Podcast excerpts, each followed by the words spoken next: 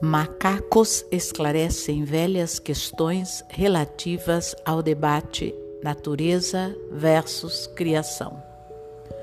Uma das melhores explicações sobre a influência da qualidade dos cuidados parentais e do ambiente na expressão dos genes vem de Stephen Suomi, chefe do Laboratório de Etologia Comparada dos Institutos Nacionais de Saúde.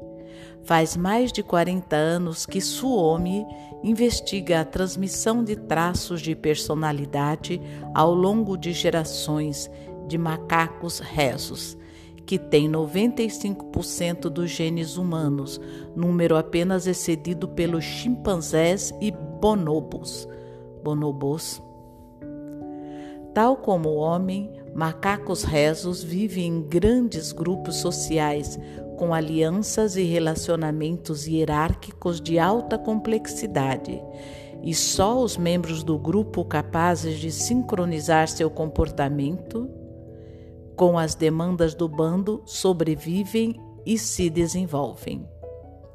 Macacos rezos também se assemelham ao homem em suas formas de apego.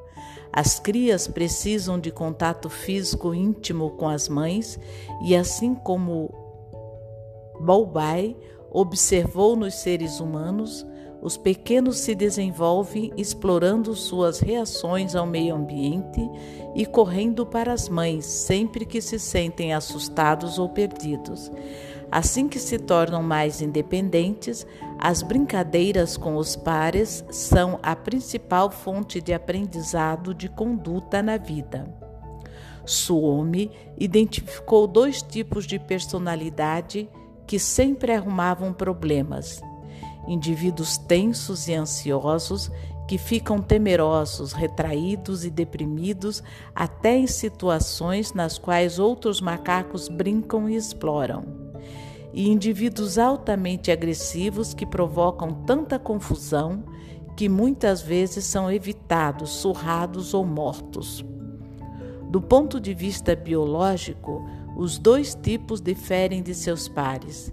Anormalidades em níveis de alerta, secreção de hormônios do estresse e metabolismo de substâncias químicas cerebrais, como serotonina, podem ser detectadas já nas primeiras semanas de vida, e nem a biologia nem o comportamento tende a se alterar à medida que os animais amadurecem.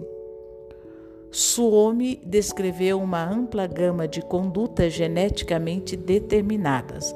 Por exemplo, aos quatro anos, macacos tensos, classificados como tais com base tanto no comportamento quanto nos altos níveis de cortisol, cortisol aos seis meses de idade. Consome mais álcool em situações experimentais do que os outros Macacos geneticamente agressivos também exageram nesse quesito, mas bebem até perder a consciência, ao passo que os macacos tensos bebem apenas para se acalmar. O ambiente social, porém, contribui para o comportamento e a biologia. Fêmeas tensas e ansiosas não lidam bem com as demais.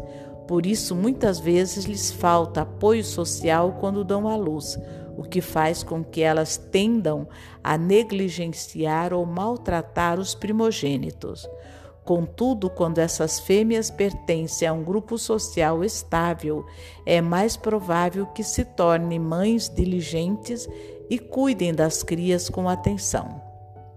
Em certas condições, uma mãe ansiosa pode redundar numa proteção muito necessária. Por outro lado, uma mãe agressiva não proporciona nenhuma vantagem social. Muito punitiva com os filhos, ela os cria com tapas, chutes e mordidas. Se os bebês sobrevivem, as mães, em geral, impedem que façam amizades com seus pares.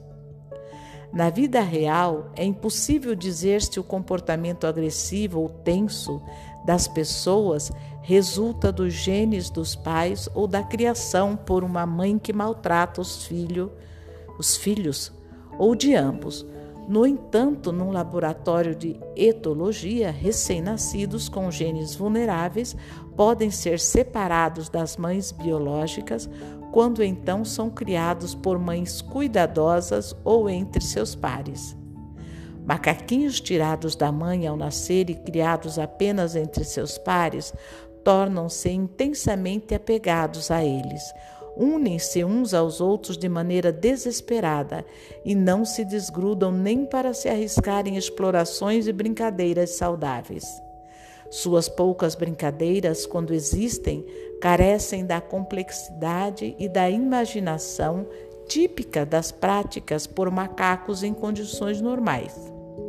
Esses macaquinhos crescem nervosos e tensos, assustam-se com situações novas e não demonstram curiosidade. Independente da predisposição genética, macacos criados entre os pares reagem de forma exagerada a pequenos estresses. Em resposta a ruídos altos, o nível de cortisol aumenta muito mais neles do que nos macacos criados com as mães. Seu metabolismo de serotonina é ainda mais anormal do que o dos macacos geneticamente predispostos à agressividade, mas criado pelas próprias mães. Daí se conclui que, ao menos no caso de macacos, as primeiras experiências têm pelo menos tanto impacto sobre a biologia quanto a hereditariedade.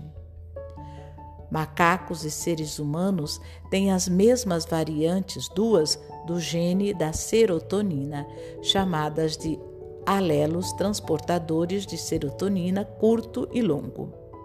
No ser humano, o alelo curto vem sendo associado à impulsividade, agressão, busca de sensações, tentativas de suicídio e depressão grave.